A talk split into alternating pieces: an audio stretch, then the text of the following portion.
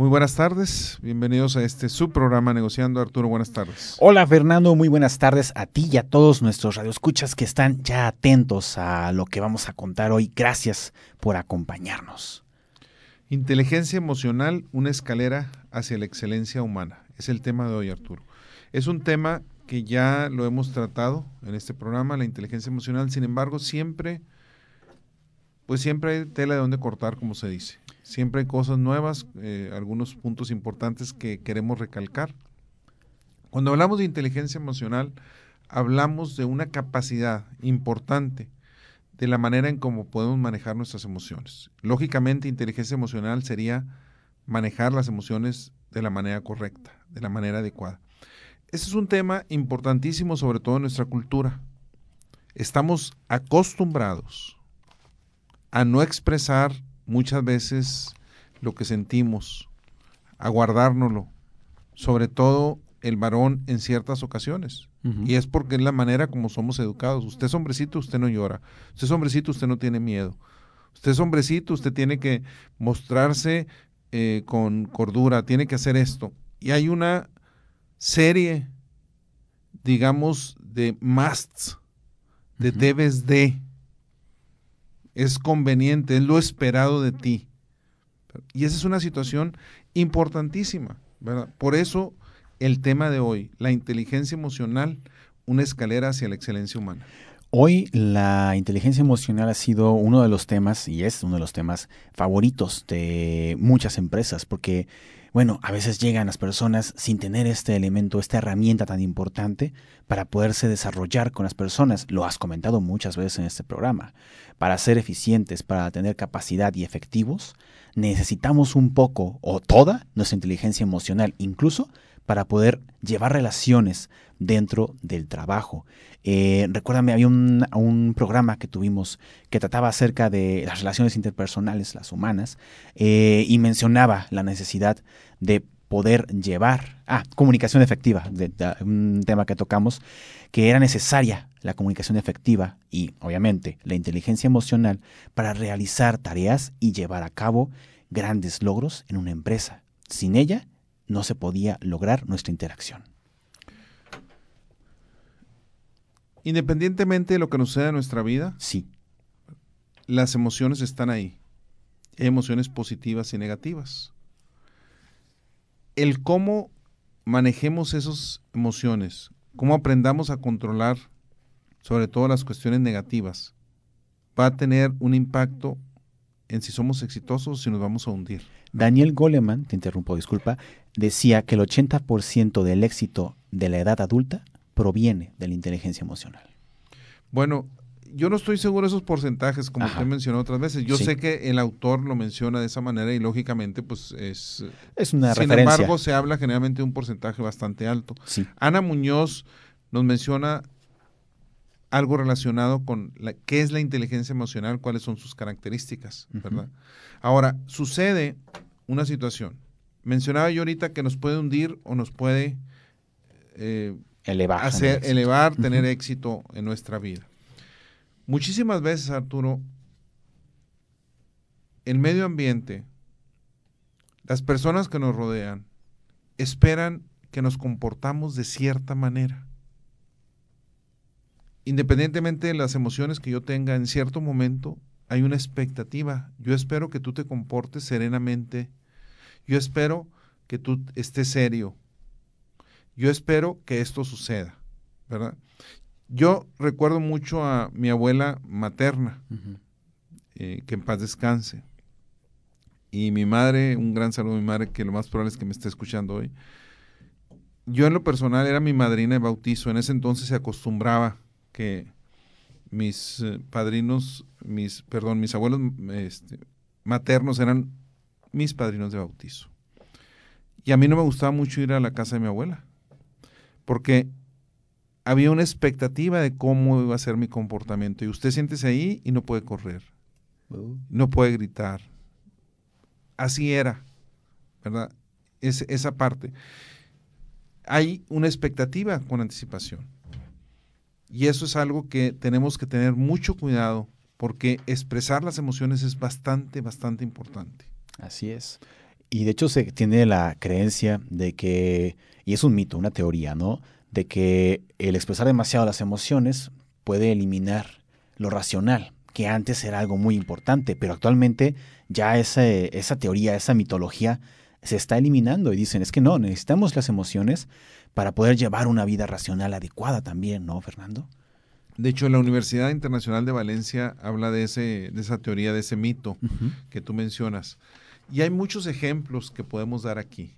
Sí. Cuando yo me molesto con mi hijo porque acaba de hacer alguna acción, acaba de tirar algo, acaba de quebrar algo, ¿verdad? Lo puedo llegar a golpear. El enojo me mata. El enojo va sobre la inteligencia racional de que no debo hacer eso. Y muchas veces sucede desgraciadamente.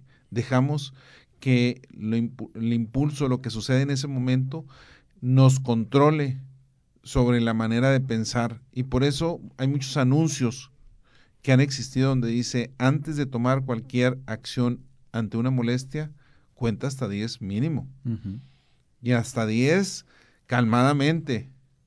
1001, 1002, o sea, no uno, dos, y 10, no sino es cuenta hasta 10 antes de tomar una decisión de qué vas a hacer ante ciertas circunstancias. Y hay que tener muy en cuenta las decisiones, aunque decimos que debemos tener la cabeza fría para tomarlas, es con base a emociones. Tomamos decisiones basadas en nuestras emociones y por eso luego las cosas salen mal.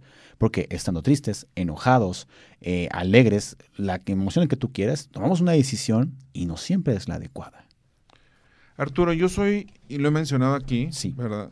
No me da pena decirlo, soy el sándwich de un hermano mayor y un hermano menor, después vienen más, somos siete en, general, eh, extrovertidos, los dos, de adolescentes, yo muy introvertido, y eres el comportamiento que se esperaba de mí era claro y muy decisivo. Si mi padre, eh, con un negocio, una tienda, yo regresaba de la escuela a la edad de 7, 8 años, en las tardes, me quedaba en la caja cobrando, se esperaba que yo no dejara la caja, si venían amigos míos, yo les tenía que decir, no, yo no salgo a jugar con ustedes, yo me quedaba en la caja en ciertos momentos, y eran las expectativas que se tenían. Sin embargo, mis hermanos, por su carácter, se podían ir y podían dejar el negocio solo, y prácticamente no sucedía nada, y sin embargo yo sentía un deber. Yo sentía, tenía que comportarme de la manera correcta, aun y cuando no necesariamente estuviera de acuerdo. Y esa es una situación que es, que es importante mencionarla, lo que se espera en ese momento.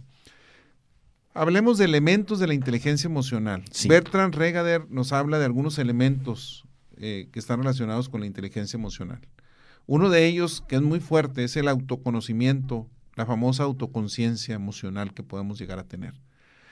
¿Qué tanto nos conocemos a nosotros mismos? ¿Qué tanto conocemos nuestras emociones y cómo influyen en nuestro comportamiento, Arturo? Sí, es un elemento, como tú dices, central, por eso llamamos inteligencia emocional.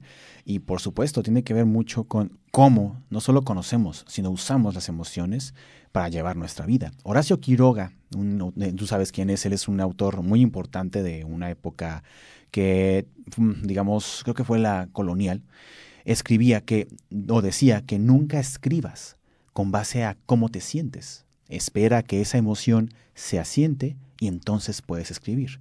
Porque cuando escribe, escribes con muchas emociones, vas a perder el foco de la idea y luego vas a perder la emoción y vas a perder lo que estás haciendo. No estoy seguro si los grandes músicos eh, se van, van a estar de acuerdo. Opinan, de acuerdo. Ahí estamos hablando qué tipo de escritura quieres hacer, imagino. Lo importante, Arturo, aquí es que muchas personas nos sorprendemos, yo me sorprendo cuando reacciono ante cierta circunstancia porque no me conozco a mí mismo. Muchas personas se sorprenden porque no se conocen a sí mismos. Cuando me enfrento ante una situación de peligro, cuando me enfrento ante una situación que me da vergüenza, cuando me enfrento ante una situación donde debo tomar una decisión que dependen muchas otras personas de eso, me voy conociendo.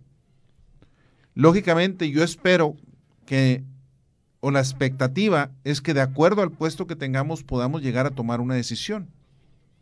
Eh, ¿Qué sucede cuando tú diriges una organización y en la organización hubo un accidente en ese momento? ¿Cómo lo manejas?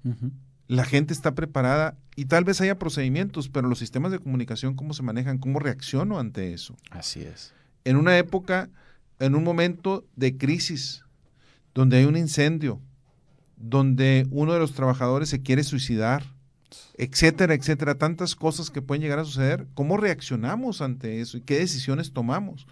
¿Qué autoconocimiento tengo de mí mismo para poder reaccionar ante esas situaciones? Y también el autoconocimiento te ayuda también a tener autocontrol. Si sabes cómo vas a reaccionar y conoces tus sentimientos, puedes evitar y controlar la situación que va a aflorar dentro de ti, los sentimientos que van a atacarte. Como decías, hay una crisis, si conoces tus sentimientos, podrías autocontrolar las cosas y decir, a ver, calma, vamos a resolverlo.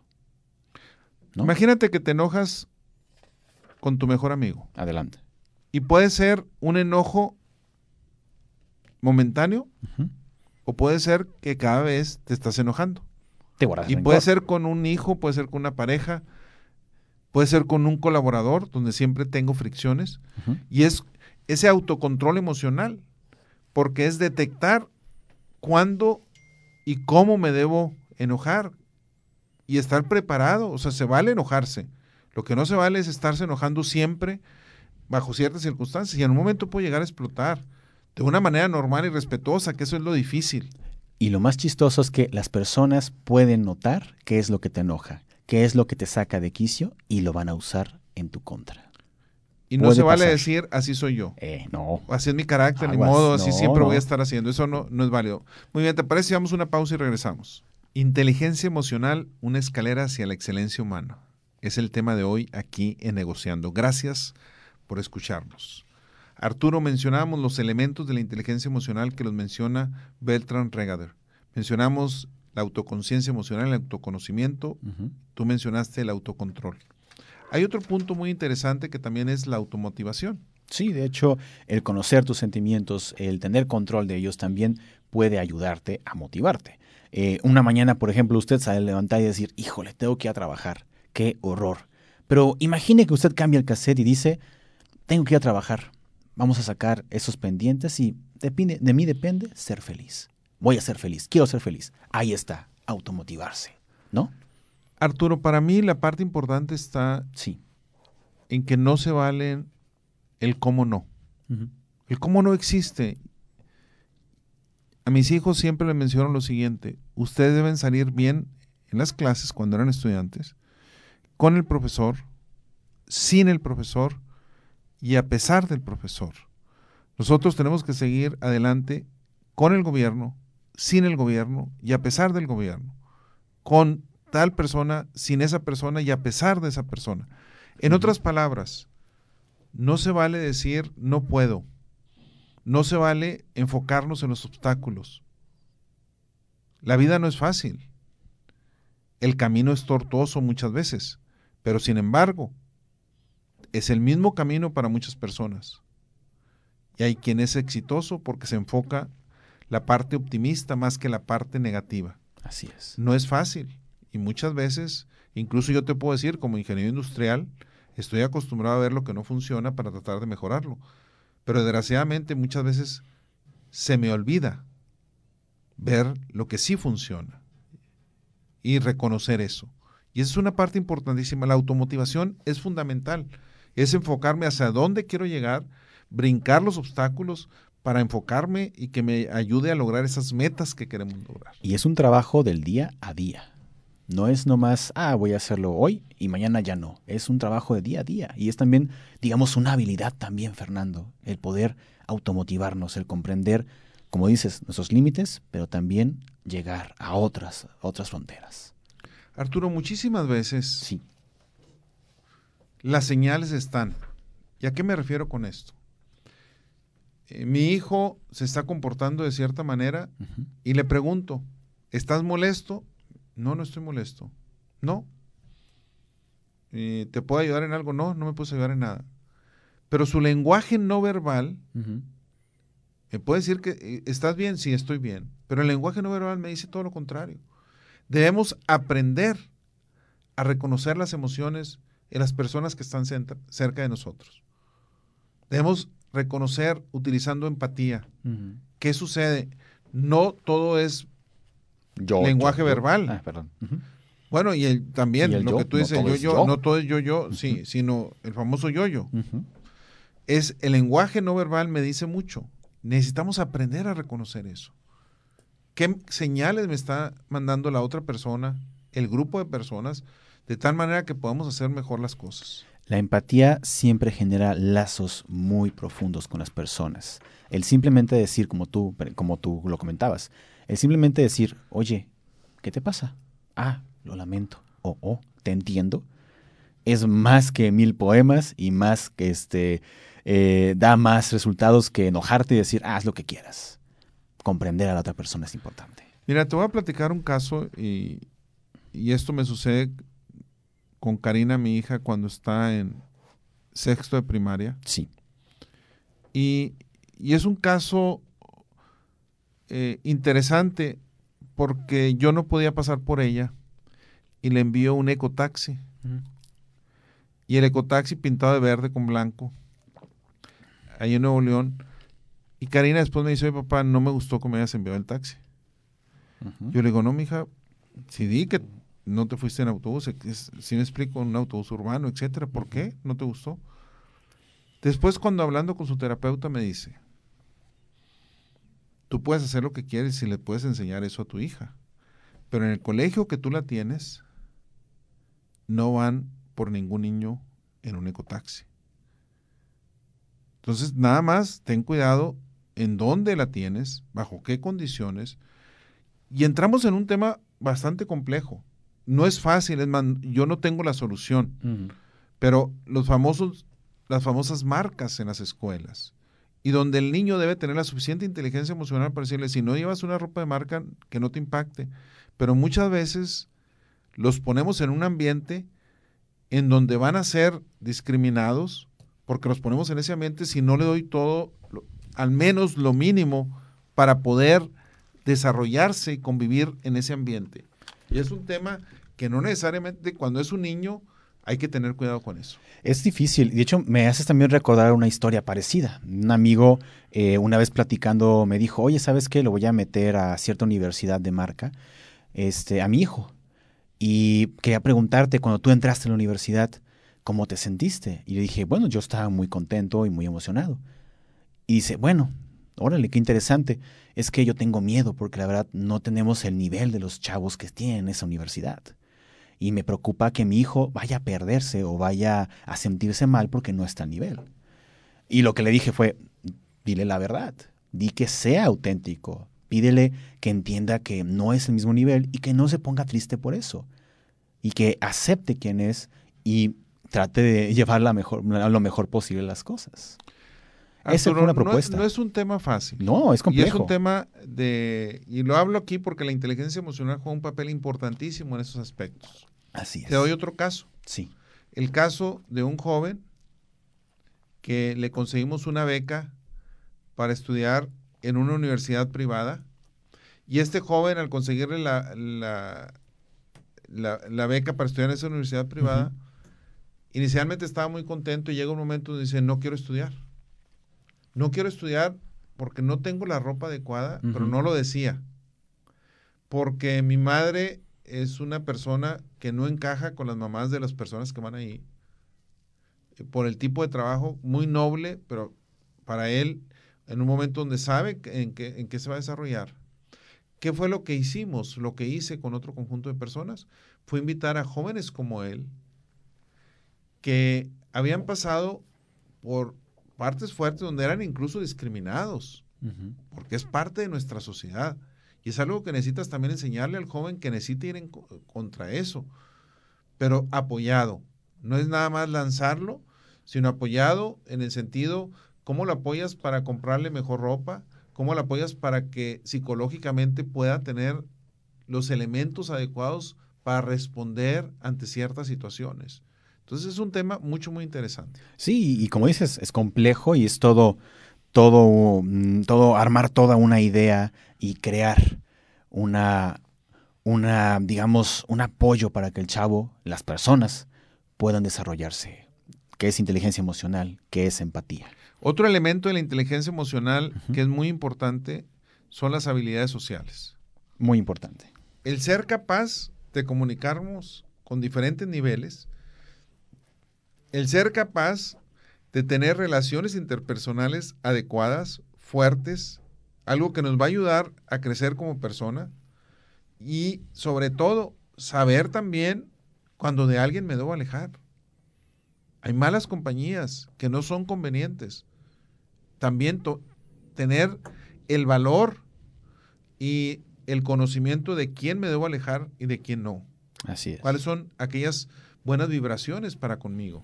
Y tanto en la vida laboral como en la vida personal, como tú dices, alejarnos y también alejarse de personas que nos pueden dañar o que nos pueden este, causar muchos problemas. Así es. Cuando hablamos de los elementos de la inteligencia emocional, Arturo, quiero comentar algo, eh, eh, detenerme un momento en algo que tú mencionabas, en los vínculos. Sí. Tú hablabas de cómo le hacemos para establecer vínculos con ciertas personas, pero vínculos duraderos, vínculos que me van a apoyar durante la vida. El ser humano es un ser gregario por naturaleza. Es un ser que vivimos en sociedad. Al vivir en sociedad, las relaciones interpersonales juegan un papel importantísimo. ¿Qué tanto sepa yo como persona estrechar vínculos con diferentes grupos, con diferentes personas, va a tener un impacto en mi felicidad a largo plazo? Por eso ese punto es un elemento importantísimo de la inteligencia emocional. Así es. ¿Te parece si damos una pausa y regresamos, Arturo? Gracias por continuar aquí en Negociando. El tema de hoy, inteligencia emocional, una escalera hacia la excelencia humana. Arturo, mencionábamos algunos elementos de la inteligencia emocional, como la automotivación, como la empatía, como la autorregulación, el famoso autocontrol, el autoconocimiento emocional. Vamos a hablar de algunos beneficios específicos que están muy relacionados también. Jonathan García Allen nos habla de algunos beneficios de la inteligencia emocional. Primero es, está relacionado con la toma de decisiones. No solamente voy a mejorar mi autoconocimiento, sino además me va a ayudar a tomar mejores decisiones. Como siempre hemos mencionado aquí, lo difícil no es tomar decisiones, sino vivir con las consecuencias. Y bajo esta situación, es importante entender las repercusiones que pueden tener las decisiones que vamos a estar tomando. Entonces, un beneficio de la inteligencia emocional es mejor toma de decisiones. Ahorita que comentas eso, me hiciste recordar este libro de Jonah Lederer, que se llama Cómo decidimos y cómo tomar mejores decisiones. Ella hace todo un estudio de cómo nosotros tomamos decisiones y en qué nos basamos para realizar estas acciones cómo tomar decisiones. Chequelo, está muy padre este libro. Ahora, dime. Hablar de decisiones es hablar de un tema que todos los días, en cualquier momento, estamos tomando una decisión. A cada segundo estamos tomando una decisión. Hay decisiones que no deberíamos de pensar prácticamente. Por ejemplo, ¿qué me voy a poner mañana? Pues sí, a menos que tenga algún evento específico y todo eso, pero es algo que ya debe ser prácticamente por automático. No perder tiempo, muchas perdemos tiempo en algunas cosas que no deberíamos estar perdiendo tiempo. Como tomar, tomar decisiones que son lo más sencillo. Cuando hablamos de la inteligencia emocional nos ayuda a rendir productivamente, nos ayuda a tener un mejor desempeño en nuestra organización, en nuestro trabajo eso es bien interesante porque no solamente es el desempeño en sí, sino va a tener un impacto en todos los demás. Va a tener un mejor servicio al cliente, mejor atención, eh, mejor servicio a mis colaboradores. Eh, soy capaz de derramar las cosas positivas de una mejor manera. Tú lo has dicho en muchos programas, se nota aquella persona que intelectualmente, perdón, emocionalmente es inteligente, a diferencia de la persona que es tóxica dentro de las áreas de trabajo. Aunque a veces a la gente le gusta juntarse con la tóxica porque en cierta manera los ayuda en su catarsis del estrés, prefieren estar con la persona emocionalmente fuerte, bueno, emocional, eh, con inteligencia emocional fuerte, porque esta persona los inspira, los guía, los entiende. La tóxica solamente derrama esta bilis. Fíjate Arturo, voy a mencionar aquí algo interesante. Eh, me ha tocado en más de una ocasión estar en alguna junta eh, con gente que me reporta a mí. y en alguna ocasión alguien de ellos ha levantado la voz. Yo nomás digo, ahí tranquilo o tranquila. Y después hay personas que me dicen, ¿cómo permites que alguien te le dije? No, no lo permití, nomás dije tranquilo, tranquila. Pero le llamo después a mi oficina a esa persona. Se reprime en privado, se elogia en público. Es una cosa, eso es, una, es un punto importantísimo. Es de líderes hacer Y me ha tocado esa misma persona que levantó la voz. Sí. Tanto hombres como mujeres, hay quien se ha puesto a llorar en mi oficina. Híjole. Nada más por lo que le digo. Lo único que le digo es la probabilidad de que tú crezcas en un puesto es inversamente proporcional a lo que estás haciendo. Lo que estás haciendo va en contra porque no estás controlando las emociones. Y las emociones no te van a dejar crecer como persona. No quiere decir que está correcto que me no me parece esto, está bien, lo discutimos, pero no, o sea, cuidado cómo manejas esas emociones. Sobre todo alguien que de alguna manera es jefe tuyo en una organización. Y esa es una parte que muchas veces, desgraciadamente, ¿cómo se aprende? Pues se aprende sobre la vida, que esa es una parte importantísima.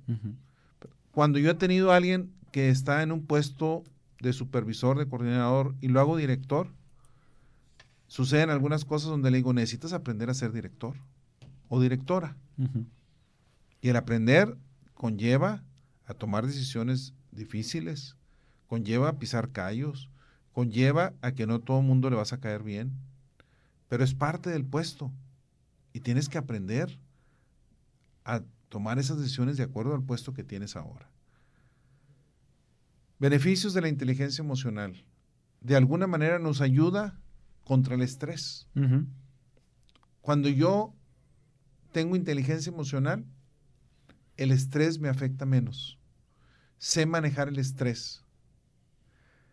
No quiere decir que no me importen las cosas, pero si no es que todo se te resbala. No, no estamos hablando de ese nivel. No, no, no. Estamos hablando de un nivel donde sé lo que puedo controlar, lo que no puedo controlar, y trabajar fuertemente en lo que sí puedo hacer bien, y en lo otro, pues tratar de influir hasta donde pueda yo influir. Pero no por eso estresarme cuando hay algo que no puedo, no hay nada que yo pueda hacer para cambiar eso. Sí, y bueno, es algo que también se, ha visto mucho, el tomar, el, tener esta inteligencia emocional, el fortalecerla día a día, eh, te ayuda a encontrar otras cosas que hacer en vez de quejarte y estresarte. De hecho, las personas que tienen la inteligencia emocional alta siempre están pensando en actividades que las nutran y que eviten que el estrés las acabe. Por ejemplo, tú lo has comentado en otros programas. Van a hacer arte, van a, este, van a hacer ejercicio, corren, eh, toman yoga, eh, meditación, lo que quieras. Pero generalmente esas personas tienen una actividad después de su trabajo o antes de su trabajo para relajarse. Los hobbies son muy importantes, Arturo. Totalmente. Es importantísimo. El, hay un padre, el padre Ortega, que tiene un libro que se llama Vicios y Virtudes. Y él habla de la parte importante donde es el hobby, qué tan importante es. Porque es algo que haces por pasión. Y es algo, y puedes cambiar de hobbies también. No necesariamente siempre el mismo. Exacto. O puede ser, si es algo que te apasiona muchísimo, que lo puedas tener y lo puedas dirigir y te puedas capacitar y conocer más de ese hobby. Pero es mucho, muy importante tener lo que tú dices, esparcimiento, tener hobbies, pasar el tiempo con otras personas. Las relaciones interpersonales es otro de los beneficios que ya los mencionamos hace un momento. Y también es cierto, para eliminar el estrés y poder, poder llevar una vida emocional agradable, hay que tener amigos, hay que tener amigos sinceros, hay que tener pareja, hay que tener amigos y descubrir que esos amigos tienen un mundo allá afuera y que te lo abren cada vez que los, que los ves y charlas con ellos. Y eso es muy importante. Hay un mundo afuera de tu área laboral. Hay una persona que yo eh, he mencionado aquí, mis abuelos, pero hay el abuelo de un amigo que en alguna ocasión lo mencioné, donde nos daba enseñanzas muy interesantes relacionadas con esto, donde el que se enoja pierde. Que todo mundo lo decimos, pero cuando alguien te cuenta un ejemplo específico, y yo recuerdo mucho a esta persona que nos comenta lo siguiente. Dice, en una ocasión yo llego a una junta donde venía muy molesto porque prácticamente alguien estaba mintiendo y estaban haciendo fraude. Llego a la junta, puro director de alto nivel, empieza la junta y empiezo a tirarles. Me molesto y grito y todo eso, es que está haciendo esto, lo siguiente. Salimos de la junta y el malo del cuento fui yo. Me manda a llamar, eso dice el abuelo, se me manda a llamar mi jefe. Me dice, perdiste desde el momento que entraste. Y tú tenías la razón. Pero. Algunas veces es más importante la manera que te comportas que el contenido de lo que dices. Y puedes tener la razón, pero la puedes perder en la forma como llevas el diálogo. Y es un caso que a mí nunca se me ha olvidado. Muy bien, ¿te parece? Vamos a una pausa y regresamos. Gracias por continuar aquí en este su programa Negociando. Arturo, inteligencia emocional, una escalera hacia la excelencia humana. Hemos mencionado brevemente qué es la inteligencia emocional. También la famosa teoría, el famoso mito, si las emociones aumentan, la inteligencia racional disminuye. Hay quien dice que no es mito, que realmente muchísimas veces se da. Mencionamos algunos elementos de la inteligencia emocional como el autoconocimiento, el autocontrol, la automotivación, la empatía, las relaciones interpersonales o habilidades sociales. También algunos beneficios. Jonathan García nos mencionaba algunos de los beneficios donde mejora la toma de decisiones, mejora la manera como nos desempeñamos en la organización, de alguna manera nos ayuda a evitar el estrés, eh, favorece el desarrollo personal. Nos queda un segmento, se nos ha ido muy rápido, Arturo. ¿Te parece si hablamos de algunos hábitos las personas con alta inteligencia emocional? Andrea Méndez nos menciona algunos de estos hábitos. Uno de ellos es, y creo que es muy importante, es el poder expresar los sentimientos de manera clara. ¿A poco no te cae bien una persona que llega y te dice, oye, estoy triste, o oye, ¿sabes qué? Estoy muy preocupado, me siento preocupado a, en comparación, una persona que llega enojado, avienta las cosas y está maldiciendo y diciendo no sé qué cosas, rezando, como decimos aquí, está rezando para sí mismo y te sacas de onda. ¿Qué es preferible? ¿Qué prefieres?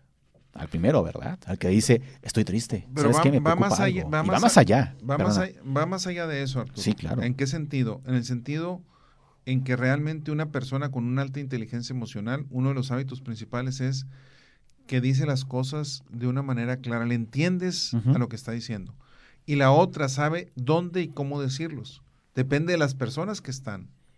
Y hay situaciones donde me puedo guardar porque si las personas que tengo aquí alrededor van a malinterpretar lo que voy a decir y simplemente en lugar de expresar algo claramente, se van a llevar una otra impresión. Prefiero no mencionarlo ahorita. Lo que acabas de comentar de la junta esta, que te, que, de la historia esta de la junta, en donde llegaste, que estabas enojado, y es posible que tuvieras la razón, pero llegaste enojado, gritando y diciéndoles el abuelo. El abuelo, el abuelo, perdón, el abuelo, perdóname, el abuelo llegó molesto, hizo todo esto y luego fue, híjole, tenías la razón, pero te equivocaste. Porque no supiste expresarlo. A, todos. A todos nos ha pasado. Pero digo, ese caso a mí no se me olvidó en el sentido, y lo he recordado mucho. Y esa, se, se adapta a la idea, fíjate. Una persona con un alta inteligencia emocional tiene dos características. Mm. La primera, sabe escucharse a sí mismo, qué necesito yo como persona y sabe escuchar a los demás. Sí.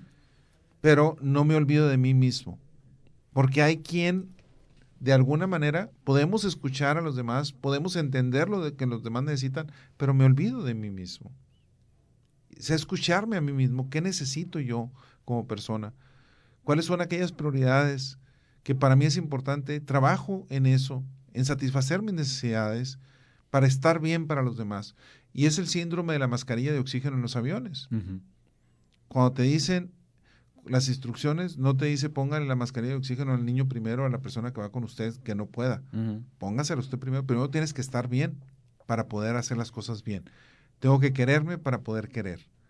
De lo que tenga es lo que voy a dar. Tengo que satisfacer mis necesidades de una manera correcta para poder ayudar a satisfacer las necesidades de los demás. Hay relaciones donde el novio o la novia viven con miedo por preguntar acerca de, oye, eh, ¿puedo irme con mis amistades? No, no, mejor no le pregunto, porque me da miedo. No vaya a ser que se enoje conmigo. Imagínate vivir con todos esos miedos que luego se ven rencores y después causan un caos en la relación y en sus vidas. El conocerlos, conocer los sentimientos y el poder expresarlos evita esos pequeños problemas o nos evita grandes problemas. Es muy cierto. Y una persona inteligente emocionalmente se dice que tiene el hábito de reconocer, de saber identificar los sentimientos de los demás. Así es. soy capaz de identificar qué está pasando con los demás. No solamente me conozco a mí mismo, no solamente identifico, tengo un autoconocimiento, sino además tengo la capacidad de identificar qué es lo que está sucediendo con las otras personas.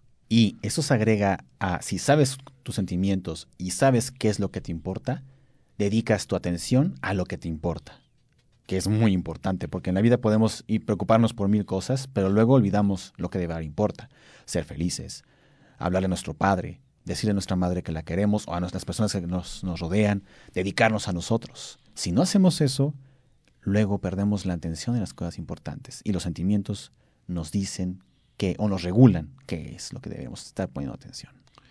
Hay un ejercicio muy sencillo que lo he mencionado aquí también, que es el hecho donde cuando alguien se acerca contigo, cuando alguien se acerca conmigo y me dice, traigo esta situación, y son situaciones bastante difíciles, y yo les puedo decir, no, adelante, mejora, eh, enfócate en lo positivo, etcétera, pero hay un ejercicio muy sencillo donde dice cierra los ojos y visualiza un jarrón vacío en el centro de una habitación. Cada problema, cada situación ahorita dolorosa que traes, situación de conflicto, situación que no le encuentra solución, es una rosa. Y ve colocando cada una de esas rosas en ese florero. Una vez que ya hayas colocado la mayoría de las rosas de aquello que te aqueja, de aquello que no te permite ser feliz, de aquellos conflictos que tienes, haz explotar las rosas mentalmente. Y el cuarto se va a llenar de pétalos de rosas. Es un ejercicio sencillo y así como ese hay muchos, para trabajar y ver que las cosas negativas se pueden convertir en algo positivo. No quiere decir que van a desaparecer, pero sí que las puedo llegar a entender, las puedo llegar a soportar, puedo llegar a lidiar con ellas y enfocarme en aquellas que sí puedo resolver. Y como dices, nos permite ir más allá y poder buscar nuestras metas y objetivos. Uno de los hábitos más fuertes de las personas con inteligencia emocional es que no ven moros con tranchete de una manera vulgar, como se dice. En otras palabras, no pienso que todas las personas están en contra mías. No pienso que todo el mundo hace las cosas para perjudicarme. Me quito eso. Puede ser que alguien, puede ser, pero no lo sé. Y muchas veces yo solo me estoy creyendo algo que me afecta a mí y que no tengo idea si es verdad o no es verdad. No es fácil, Arturo, esa parte es dificilísima. Es parte de enfrentar el ego y también de ejercer una autocrítica sana sobre la persona y sobre uno mismo. Y la inteligencia emocional nos puede ayudar a eso, a tener una eh, autocrítica sana. Porque el problema es que luego o el ego nos entorpece la vida, o el miedo y la frustración y lo que tú quieras, o el sentimiento de inferioridad también nos jala hacia abajo, nos causa problemas y no nos permite desarrollarnos ni como personas ni como profesionales. Eh, Arturo, quiero mandar un gran saludo a Ramón Aguilar, a Luis Hernández, ¿Sí? a Rosalba García, que nos están ahorita mandando unos mensajes por aquí, y sobre todo a Laura Espinosa. Un gran saludo y gracias por escucharnos. Nos quedan tres minutos, Arturo, muy rápido se nos ha ido este tema. Eh, ¿Qué otra cosa le quieres decir a nuestros radioescuchas en este tiempo? Fíjate que quiero dejarlos con este pensamiento de Roger Ebert. Él fue un escritor y también crítico muy importante de cine y de otras, otras áreas. Él decía, tu intelecto puede confundirte, pero tus emociones nunca te mentirán. Frederick Dodson, cambia tu atención y cambiarás tus emociones. Cambia tu emoción y tu atención cambiará de lugar. En el mejor de los casos, el coeficiente intelectual parece aportar tan solo un pequeño porcentaje de los factores determinantes del éxito. Eso es lo que se habla de la inteligencia emocional. Así es. ¿Hasta dónde? Pues Daniel Goleman decía el 80%. Hay quien soporta eso, hay quien dice que a lo mejor es excesivo, pero una parte sí es importante conocer que realmente la inteligencia emocional tiene un impacto tremendo en el éxito de las personas. Eric Jensen decía, no hay separación de mente y emociones. Las emociones, pensamiento y aprendizaje están relacionados a final de cuentas. Tienen que ver. Tienen que ver. Ahora, para terminar, me gustaría mencionar una característica bien importante. ¿Cuántas veces has ido tú, Arturo, a algún lugar que no conozcas a nadie, que te inviten y que nos da miedo o me da miedo de conocer personas nuevas.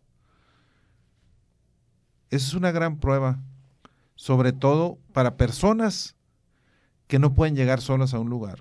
Yo lo que les diría es, atrévete. Atrévete a llegar a una reunión sin nadie y ver qué haces. Te puedes quedar solo sin que nadie te haga caso, es cierto, pero te puedes ir a parar con alguien, presentarte, y puede cambiar la vida. Va a haber momentos incómodos, claro, pero va a haber otros momentos en donde vas a conocer a alguien que nunca te imaginabas poderlo conocer. La inteligencia emocional es algo que hay que aprender y cultivar. Así es, pues muchas gracias por haber estado con nosotros aquí en el programa Negociando. Los invitamos a continuar con nuestra programación. Tengan ustedes muy buenas tardes.